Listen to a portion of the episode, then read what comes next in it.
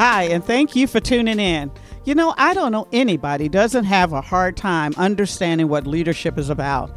It has changed in the 21st century, and because it has changed, you know, there's not a lot of information out there that pulls it all together so that you have the steps you need to be the best leader that you can. Leadership is all about influence, and this podcast is about helping you understand how to influence others and to build the collaborative team that provides you the inclusive, high performing workplace that you are looking for. Whether this is the first job you've had as a leader, whether you're an individual contributor, or you've been in leadership for 30 years, there is something for you on this particular podcast. It's called Remarkable Leadership Lessons, shared by Denise Cooper and her friends. And if you like, you can always go over to my website and pick up other gems that will help you become a remarkable leader. I want you to remember, you know, if you like what you hear here, don't forget to subscribe or to follow or to click the like. It would mean a world to me. And everyone who's listening, if you would just go and leave a review, let us know what you're thinking, and if you have questions. The other thing I want to tell you is that we have started another Ask Denise. Um, once a month, we get online and you can find out if you follow me on LinkedIn or Instagram or Twitter where to go. And it will obviously be in the show notes today. And the Ask Denise Anything is really about people calling in or sending in, mostly people send in information right now in terms of what are your questions about the workplace, about workplace safety, about how to get along with your boss, how to get a job. If you're in HR, what systems are, you know, working, not working, what's the new age, etc., as well as leaders if you are looking to figure out how you can make people work together who have no real reason to work together other than you pay them, but to get the most out of them, that's the time to ask real life questions. So if you're interested, please remember to follow us. So there's a lot in the press about psychological safety.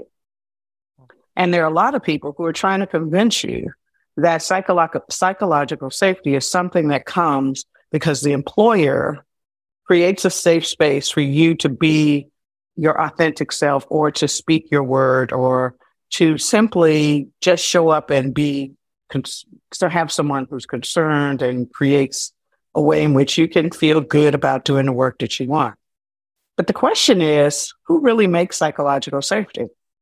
Is it the environment that you're in or is it the mindset that you bring? Well, I don't know, but guess what? We're going to talk about that today. Geronda Wollack Spiller. Oh, I love her. I love her. I love her. she is New York Harlem, folks. Yes. yes. Her dad was a New York firefighter for 33 years and was a huge influence on who she is today. exposed her to real world and many of life's challenges. He also taught her to be what satisfaction is and in the, and the power in helping others. She came out letting her family know that she was a lesbian at the age of 25.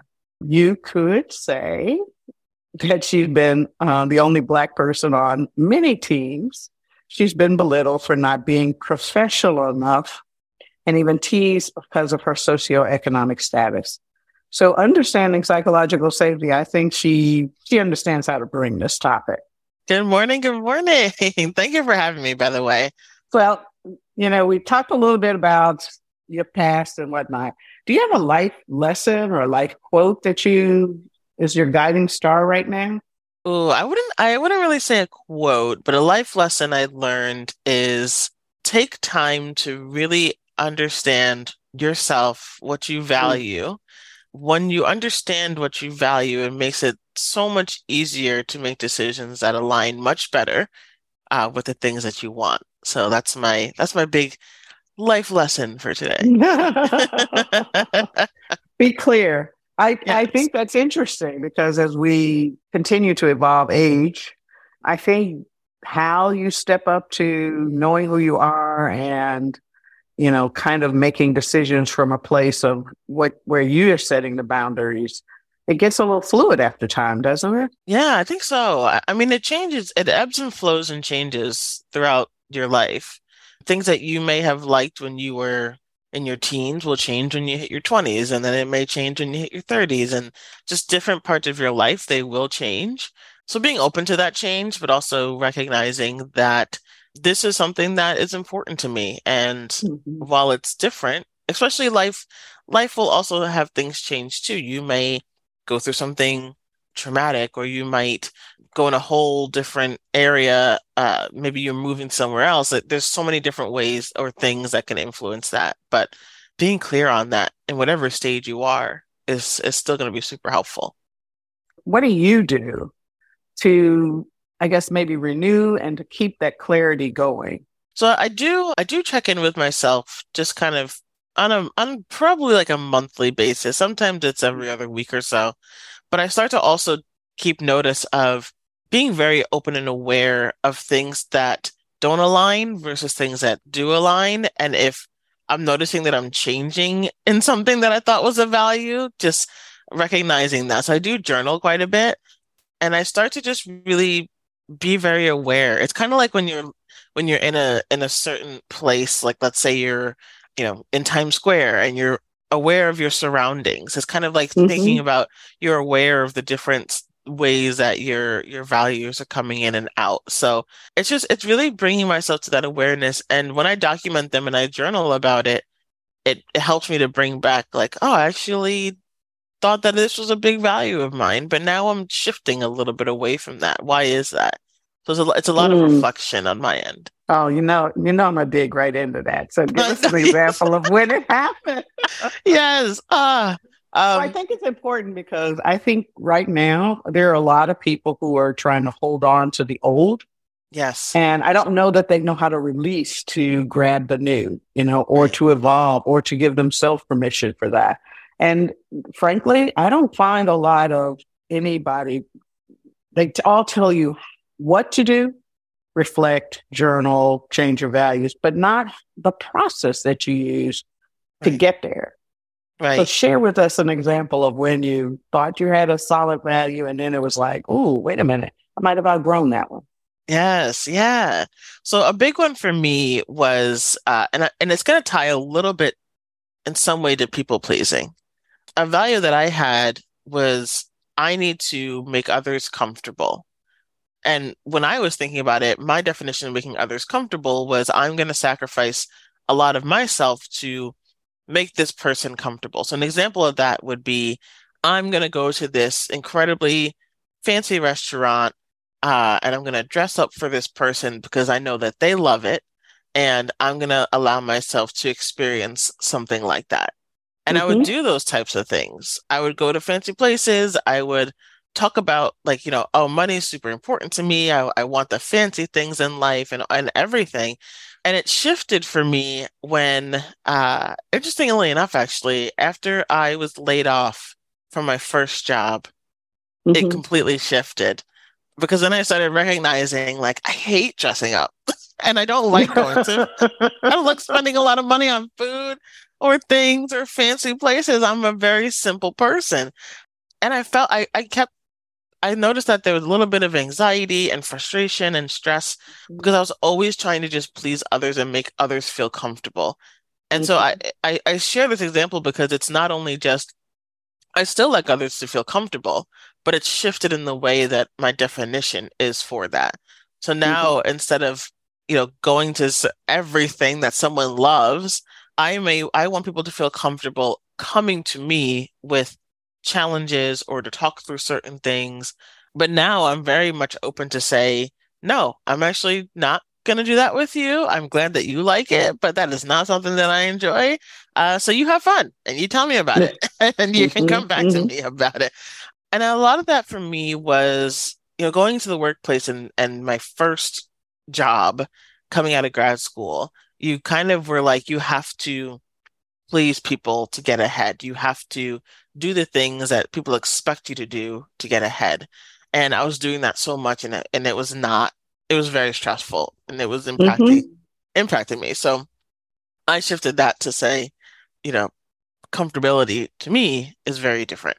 That mm-hmm. was a mm-hmm. big mm-hmm. eye opener. And it was so much better when I was just like, comfortability is a different thing for me. I'm not going to just be a people pleaser to everybody anymore. so. I think you're right. And it's interesting because in that example that you just gave, I think, A, there's lots of us who, you know, have gone through the phase of people pleasing and we have to figure out, so what does that mean? Yes. And where does the line go? You know, sometimes I can do things that will make you happy, but there are some things I'm like, oh, that ain't me no more. exactly. Exactly. You know, I think it's, I think we have a different pressure in work in terms of safety. So I could do that maybe with my friends, but I'm not sure it's so easy to push back with your boss or a peer who is struggling badly. And I really need you, oh, please, please, kind of thing. Yeah. So did you have to do that at work too? I think it took me much longer in a work setting, I'll be honest. So when you had mentioned in my intro, like being the only black person mm-hmm. on a lot of my teams, I felt like I had I had to just follow the beat. I had to do what people expected me to do, and I had to do the things that they they liked to feel part of the team. Mm-hmm. So I mm-hmm. felt like it was so much harder for a long time in a work setting for me to say, no, I actually don't enjoy that. Could we try this? Or or give an idea and say, well, how about we go, you know, how about maybe instead of this location, we can go here and try this mm-hmm. try this place to eat, or or even expressing like I may not be comfortable going to this predominantly white area that's that's fairly wealthy with my team who's also white. I'm gonna feel super uncomfortable. So it was much harder for me in a work setting, I think, because I I I worked so hard kind of to get to where I was being the only black person, and I didn't want to come across as a troublemaker or someone who's not mm-hmm. a team player.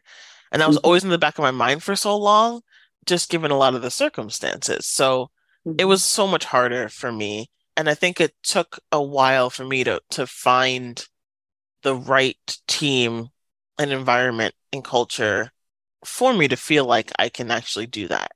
And finally found it, which is nice. so I can be like, oh, that's that's really cool. But how about this? And they're open to it. And I'm actually not the only black person on the team. So yeah, it was it was much harder for me in a work setting. You know, we're talking about psychological safety, and all of these are components of creating psychological safety for yourself in a multitude of situations because you write in your you wrote a you contributed to a book um, and the book is at Amazon and all the other places if people want it. It's called Her Badass Story. So we're gonna, get a little deep. We're gonna get a little deep. Uh, so, uh, so the book for me, I had a life coach uh, because I was going through a really tough time in my life, and a lot of it was family related. So this life coach completely like and I'm I always tell her and she's always like, no, stop it, stop it.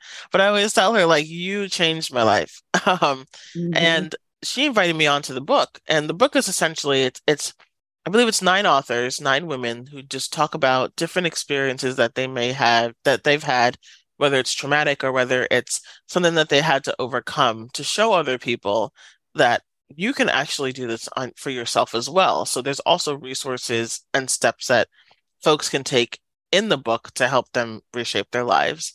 Mm-hmm. So, what I talk a lot about in my book is growing up as an adoptee in a family while they were multicultural there was there was kind of this divide because there was three of us that were black who were adopted into a white family um, mm-hmm. and and it talks about a lot of my experiences with that divide in my family of feeling like you know, I'm I'm the youngest. The the dynamic changed in my family once we all got adopted. We were very little, and it shifted the entire dynamic, meaning all the focus now had to be on us. Uh, mm-hmm. We were mm-hmm. very sick. We were adopted. We were babies while the others were older. They may have been, you know, in middle school, college, what have you. And so I talk about just my own life experience around the things that had, that had happened and I love them dearly. It's not that like, you know, they're bad people, but but that throws a wrench when you have when you're you have your family unit for so long and then these three babies come in and all the attention is now on this. So a lot of them had to babysit us, a lot of them had to wake up in the middle of the night and administer medicine. So it just it formed this uh, resentment against us and we became very divided. So there was a little bit of of things that have been said, a little bullying in the family and and feeling very very small. Um, mm-hmm. Um so I talk about my journey of you know feeling super small, bringing that into the workplace, allowing people to to do things, say things that made me feel not very great. Um, also diminishing my values. You know, one of the things I value a lot is humor. And I wouldn't bring that to the workplace because I would often get diminished if it was like, well, you know, this presentation should be very professional and very serious. I'm like, but I could also throw a little joke in there every once in a while and it could still be very valuable. So I lost a lot of myself. And mm-hmm. my chapter of the book really gives you uh, an overview of a lot of people think that you should be doing certain things. You should be going for that big house, or you should be going for that particular job, or you should be going for certain things. And it talks about, well, what do you want? Not not what anyone thinks you should be doing, but what do you feel you want to do? And it gives some some breakdowns of that. So you'll hear about my story with my family, who I love dearly, it's and and my premise of my chapter was uh, definitely not to bash my family, but to show sometimes you're going to go through things with people you're super close with. You you you may not be blood related, but they're your family. How do you navigate that, which can also impact you in the workplace? It's interesting because I don't I, I don't know of any dynamic that doesn't change when there's a big a bit of a gap between the older ones and the younger ones. Yeah, you know, and and so that's kind of universal in families. And of course, there are always dynamics. My brother and I are sitting there, and he's only two years different in age. And sometimes we'll be talking, and I'm sitting here going, What family were you in? I know. she'll look at me. I was kind of there. I don't remember. Right. were you raised in my family? You sure? and so it's just one of those things, though. Huh, perspective. It really is pretty interesting here. Uh, like I don't remember doing that to you. What are you talking about? yeah, mom and dad never did that to us. What? I know. No, no, no. That that's not how that went. Right. that trip to Six Flags was not like that. Right. Yes. We were actually fed every day. Yes. yes. Thank you. Thank you. Thank you. It's it's all good, dude. It's all good. Right. Um. So you said that some of the lessons that you learned at home also carried over into the workplace when you started thinking about and, and talking about this idea of psychological safety, first of all, what made you go that route? And at what point did you realize that you had to own your own psychological safety um, more so than they can give that to you? Oh, yes. Yeah. So I've had a very interest, interesting career experience. Um, I've been laid off three times. But in those work experiences, I feel like a lot of the lessons I learned from home were you can be exactly who you're going to be and sometimes people are going to like you and sometimes people are not going to like you and that's actually mm-hmm. okay but when i started seeing that in the workplace for myself was i started taking note of how my body experiences things so mm. i would mm. feel incredibly anxious or frustrated when i would try to bring up an idea and it just was dismissed or I'd be in a meeting and I'd be talking about something and somebody would just completely take over the meeting and overpower me like I don't exist in that space. And then I would also try to bring in a lot of the values that I was talking about. So like uh, my authentic self for me is I don't take myself very seriously, but I take the work I do seriously. So mm-hmm. I'm I'm going to joke about certain things. Like I and it's not it's not to t- diminish the work that's being done, but I might throw in a joke of like, you know, this person approved my PTO. If you have a problem with it, go take it up with that person or like throw certain things in there. And they were they were seen as as unprofessional.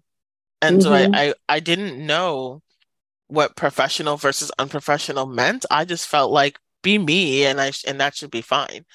So when I would try to do things like incorporate humor in a presentation or talk about, you know, my upbringing or share and be vulnerable, it was always seen as unprofessional.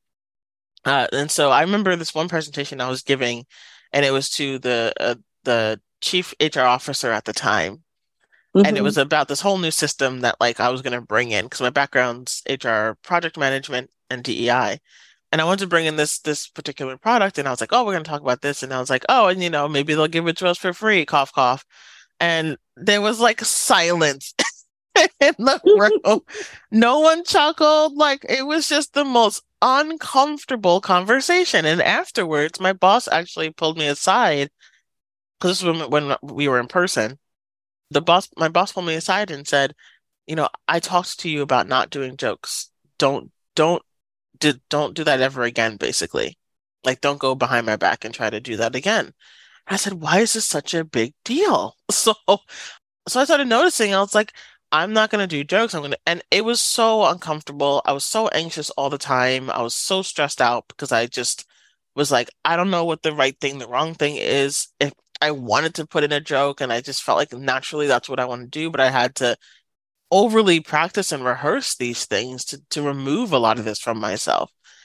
And I didn't, it was awful. I did, I did not like it at all. So I didn't even, I really didn't know it was called psychological safety at the time, but I was like, the next role I'm going to take, I am being myself. I am going to take risks and throw out some big ideas there.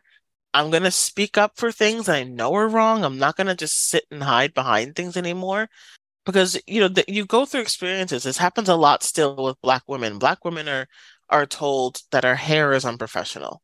Mm-hmm. So I I early in my career was always having to straighten my hair and get weaves and do all mm-hmm. this stuff that like I honestly couldn't afford to look professional mm-hmm. for people. And I was like, this is this is wild.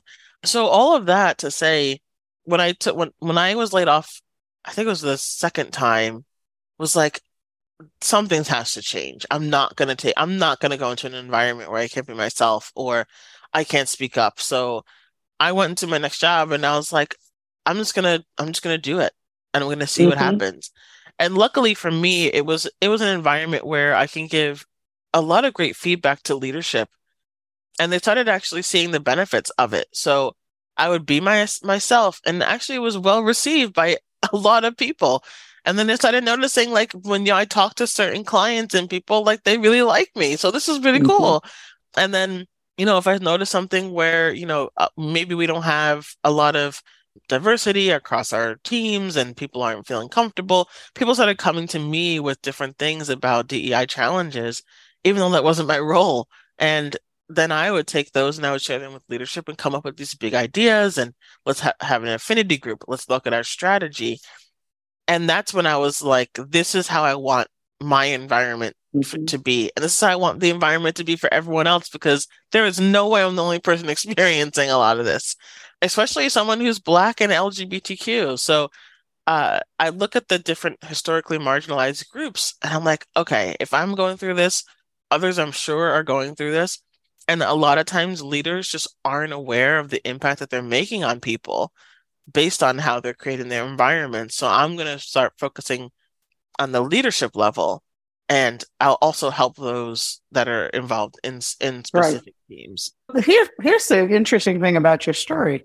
You were in two cultures where the culture said straight lace was where it's supposed to be, so you had to yes. no jokes, everybody, and so it was kind of like, was it because you were in the wrong culture or because you were a black and lesbian? Yeah, and that's a that's a great question, and it's a, and I don't know the answer. I think it could be, it could be a blend. Um, mm-hmm. I think I think especially because you know in in in one culture there was really minimal diversity, especially mm-hmm. especially in the HR department, and I had to I had to kind of create create a space for vulnerability to even know if there were other LGBTQ in a certain space. Mm-hmm. I had I knew for sure in my department there was there wasn't, and I think that it was a lot of that as well. It was the uncomfortability. I got a lot of pushback too, a lot of pushback for even wanting to consider thinking about DEI in our systems and our processes, and especially employee resource groups or affinity groups mm-hmm. or groups that can come together. So I almost kind of created a space and just didn't say anything and was hoping for the best and hope I didn't get in trouble. But I think that it's a blend I think it's a blend of a lot of that. I think it's the culture in itself. And because the culture is not so aware of the impact of DEI, that also then created limiting opportunities for me as well, is how I've is mm. how I viewed it. because I wonder how many other people, or you know, because there are some folks who, I mean, straight laced who they are, nothing bad about it. Yeah, they're always at that particular level, and they and when other people are more appealing or not, I won't say appealing. What is it? Um, interactive, social. That's the best word. Social. They get very uncomfortable in that. Right, Uh, right. and so it sounds like difference, regardless of what it was, in in that in those two environments was a was a challenge for the culture. Yeah, yeah, I think so. I think so. And I think, you know, at the time the culture was very much this is how we had we had the dress codes, Mm-hmm. which was rough. So like the pantyhose there, right? Yes. Oh, it was like you gotta wear this type of skirt with like you can't do this, you can't show us the spaghetti strap. So and and for me, I'm I'm more I don't like to say tomboy. It's more like butch. So I I would prefer to wear a suit with pants and Mhm. a button-up shirt and Mhm. not heels. Like I Mhm. I I like men's professional shoes because they're just comfy they look- and that's what I prefer. But in in that setting, I had to wear a skirt and heels and you know have Mhm. my hair done, and it was it was really hard because I was like, I don't even like walking in heels. I don't even like getting dressed up, but I have to do this for my team. And so like women were always in had to be in skirts and heels, and men got to wear you know the the trousers and the blazer and and all of that. So. I think it was also just the thought process around how things should be. It's like how things it's the Mhm. should be that made it challenging versus like what's gonna make our teams and our employees feel uh, empowered enough and feel more themselves to be able to produce really great work at the same time. So looking back on it, if you've created this culture where it's not just diversity of, of people in terms of whether they're straight or not straight or a personal color or a woman or whatever, but your culture is more formal. And then there's cultures that are less formal out of it. But I want to know from your perspective, having worked in both of them, if you had to tell leaders not just the importance of it, but what can they do to bring out a bit of the uniqueness of the employee? Because none of us ever going to bring our full selves to work, no matter Right. how nice it is, right? Right, right. Yeah, I, I definitely think uh, one thing is vulnerability. I think that's huge, and and I'm sure leaders hear this all the time. But what Mhm. I mean is like uh, when I talk about leaders, I talk about self-awareness. So when I was talking about how I journal and about my values and things change, it's really getting getting clear on like how vulnerable you can be to say, I'm not confident in this area, but I'm open to learning more about it. So one example could be if you're in more of like that formal setting, totally fine. Nothing, as you said, nothing against people who like to be formal, but think about, you know, how how is that impacting some people? Are you are you allowing formal to be what what fits best for each person? So what I mean Mhm. by that too is are you, you shouldn't be expecting that women should be wearing the same thing, skirts and all that. But are you also biased when a someone who who identifies as female comes in with a suit and a tie and what you would generally assumed to be a men's a Mhm. men's and, and business business outfit or business Mhm. attire? Are you do you have bias around that? Are you uncomfortable around that? Why is that? And so I it's allowing people to to do things in a way that fits best for them Mhm. but also not putting so much a boundary around it that Mhm. you're now limiting people's people's feelings of comfortability in how they want to express themselves because that does happen quite a bit especially in the trans community there are people in the trans community who and I put in quotes may not be passing or may not have you know gone through the full transition process and there's some there's some bias and there's some discrimination and there's uh, some things that leaders do because they're so used to a certain way. So be vulnerable. I'm not saying like, you know, go to somebody and say, "Ooh, you kind of look like a male still. Like what's going on?" But Mhm. but I'm just Mhm. saying like I don't have enough experience in this area, but tell me tell me what you need to succeed in in this space and be open to that. Like I wouldn't come back and challenge and say, "Well, well, you want to wear a suit? Mm, well, maybe you can wear a, a blazer and then maybe a skirt. No, just like be open to what they what they need. Another thing too is in in certain cultures as well, especially cultures that are a, li- a little bit more relaxed or casual, I guess you can say. Uh, Mm-hmm. you don't you don't want to be too casual where like Mhm. there's so much freedom to do whatever you want, but at the same time it is it's again that vulnerability. You want some people who maybe they're in a casual environment and they like to dress up a little bit, but in a casual Mhm. way. So like and be open to being vulnerable of, of what you don't know. And also just be be transparent and be and have open communication. What I what I think has always worked best in any setting in a workplace as a leader is being able to have that open communication and question and have a conversation.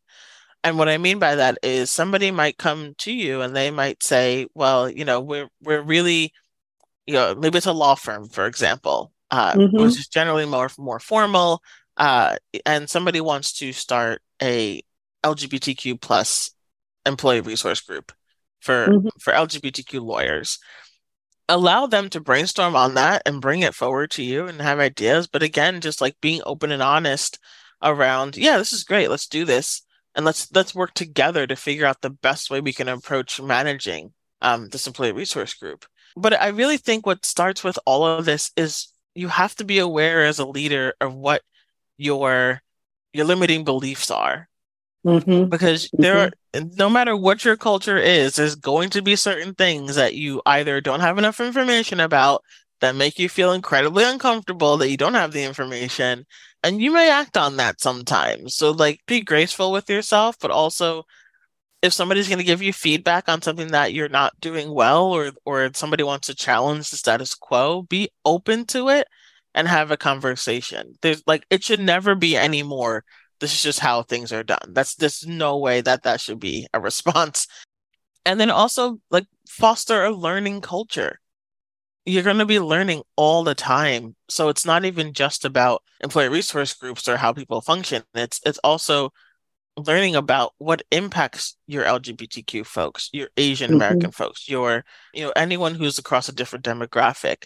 Be mindful too that maybe you are not as not supportive, but maybe you're not fostering enough specific actions or things that are needed for those with disabilities. So it's it's like it's fostering that learning environment where where we're all learning. And there's I don't think there's a single person in an organization that knows everything about everyone. So you're going to always be mm-hmm. learning, but really be open to challenging that status quo and being vulnerable and okay with saying, you know, I didn't think about that or I didn't know that or you know, I let's talk about this further together. That's Mhm. more significant than just saying, well, I'll just think about that or I don't think that's a good idea. I don't know if we have the time for that. Like you, you can make time for things that are important to your culture. And from a leader's point of view, have an a vested interest in the culture. Yes. Start there. Um, and who and what's missing and what's acceptable and how do people listen to each other? Is what I picked Yeah. up. Yeah. In general, of you know, are you listening to each other? Are you? What's your what? Where? You know, it's interesting because sometimes when I'm coaching um, executives, I ask them, I say, "Where are you most likely to do a knee jerk no?" Yes, exactly. That's such a good question. Just a knee jerk no. If somebody comes with nope. I mean, before they can get the rest of it out of your mouth, nope. It's out of it. So where's your knee jerk no and knee jerk, you know, yes. That Right. no matter who it, you know, it's sometimes it's a person, you know, Geronda comes, guess what? It's always yes. You know, Right. but when Mike comes, eh, I got to think about Mike because, you know, I'm not quite sure he's seasoned or he's blah, blah, blah, blah. But, you know, so where are your knee jerk kinds of things? And so that would be opening up oneself at, at least to, to examine what the culture is. And I think the other thing I heard you mention several times was vulnerability. And I would just want to make people clear about this. People are always talking about vulnerability. We never really know what that means. And I, I really want to qualify that with vulnerability just means that you pause long enough to say, am I, is this a knee jerk reaction? Right. Or have I had some deep talk about it? And if I don't know anything about it, do I feel comfortable asking a question about it? Vulnerability is about asking those things in your head, you know, because we got more talk in our head than we got coming out of our mouth, or at least some people do. Right. Um, Open for interpretation on that one. yes, yes, yes, yes. But what's that thought that you you didn't want to say? What's that thought that you held back? What's that thought that made you uncomfortable and sweat just a little bit? or a lot. Maybe you're sweating a lot. A lot. Okay. And it's across the it's across the board because I I find, you know, we talk a lot and I think people assume because I'm black, you're black, that we're talking about white men all the time. But I find right. the same problem exists, you know, regardless of whether you're black, Asian, etc. And you name it, yes. this is a human characteristic that we have automatic yeses, automatic nos. And this level of curiosity and to be curious, it means that you have to ask questions that you're uncomfortable asking. It's yes. being in places and spaces that you're, you might be a little concerned about your self image, your self awareness, not hurting someone. Right. And learning how to ask questions that give permission for you to be not all knowing and yeah. to make mistakes and sometimes even ask the question wrong. And what does that look like? One of the things in my book is I've got a list of questions of, of what I'd really wish to ask, but I'm afraid to ask because I might offend someone who happens to be a person of color, someone who's in the queer community, you know, those kinds of things, as well as somebody who's just not US born. Right. And so oftentimes we hold back because we think, oh, I might be embarrassing. I might be cringeworthy. Right. And people around you will judge you on being cringeworthy, um, which holds us back in terms of doing that. So be bold. The other thing I heard you say, yes. be bold. Yes, be bold. I, I, I think that people are people have become more open to the boldness mm-hmm. and and the curiosity too. So mm-hmm. I'm like I don't get it. it. Depends on the person, but like if you're super curious about my experience as an LGBTQ person and you have questions, I'm open to answering those questions. It's the intention in which you you want to ask those questions. Like like are you asking those questions because you really want to learn or are you being a little nosy? so like you can kind of you can kind of pick out when somebody is genuinely interested and they'll and I feel like folks are have are pretty open to sharing and and helping other people. Uh, now, I will say that sometimes it's helpful to do some research on your own if you need to, so that you're not always going to that same person to feel like they now they're feeling like the token black person that you go to for all mm-hmm. the black questions. Um, mm-hmm, mm-hmm. But but I think that that boldness is is pretty well received now. I had somebody in the organization I work with currently actually ask me a question about caregiving we were looking to build a, an employee resource group for parents and caregivers. And there was a, a an honest question of, I'm not really sure what you mean, like caregivers. Is aren't aren't is it just anyone who takes care of, of kids? And I said, well, no, actually, caregiving could be my spouse. And they asked for an example, and I shared why I'm a caregiver to my spouse, and it was like, oh, that makes so much sense. And it was just a really great conversation. So yeah, the boldness of just like just ask the question I don't think that anyone's going to yell at you or, or get mad at you for asking the question. And I think that if someone's uncomfortable and doesn't want to answer, that's also okay. They'll probably say, uh, you know, I'm not comfortable answering that, but maybe you can go to this resource. so right. just be right, bold. right, right. Yeah. so tell me, you know, what are you, what other things are you doing? But also, how can people get a hold of you? Yeah, yeah. So, so I am a speaker and a coach, and I'm also a DEI program manager for a tech company. Uh, so I do have on LinkedIn. If you if you follow me on LinkedIn, you can find me at LinkedIn slash in slash Geronda Wollack. So G E R O N D A W O L L A C K.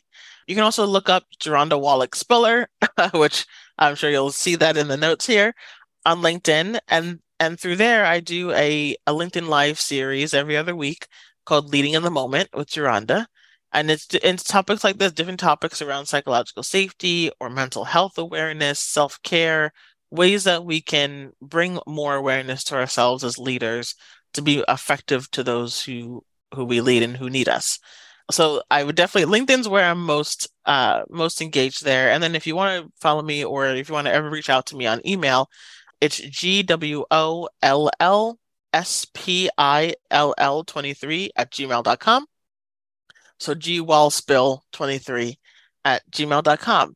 So yeah, I, I do a lot of I do some coaching, I do speaking for organizations around increasing retention of historically marginalized folks through that leadership awareness and mm-hmm. psychological safe practices. Uh, so you'll find out more on my LinkedIn. And if you also want to go to my website, it's www.gerondaws.com. All right. Thank you so much for being so generous. Yes, thank you. This is awesome. This is a good conversation. I'm glad you agree. so, hey guys, you know what I'm going to say. If you liked it, share it. If you didn't like it, share it because I guarantee it will be a conversation that will open your eyes, expand your horizons, and help you do business and become a remarkable leader. And so, for that, we'll talk to you later. Bye bye. Well, as I said before, this is a wrap.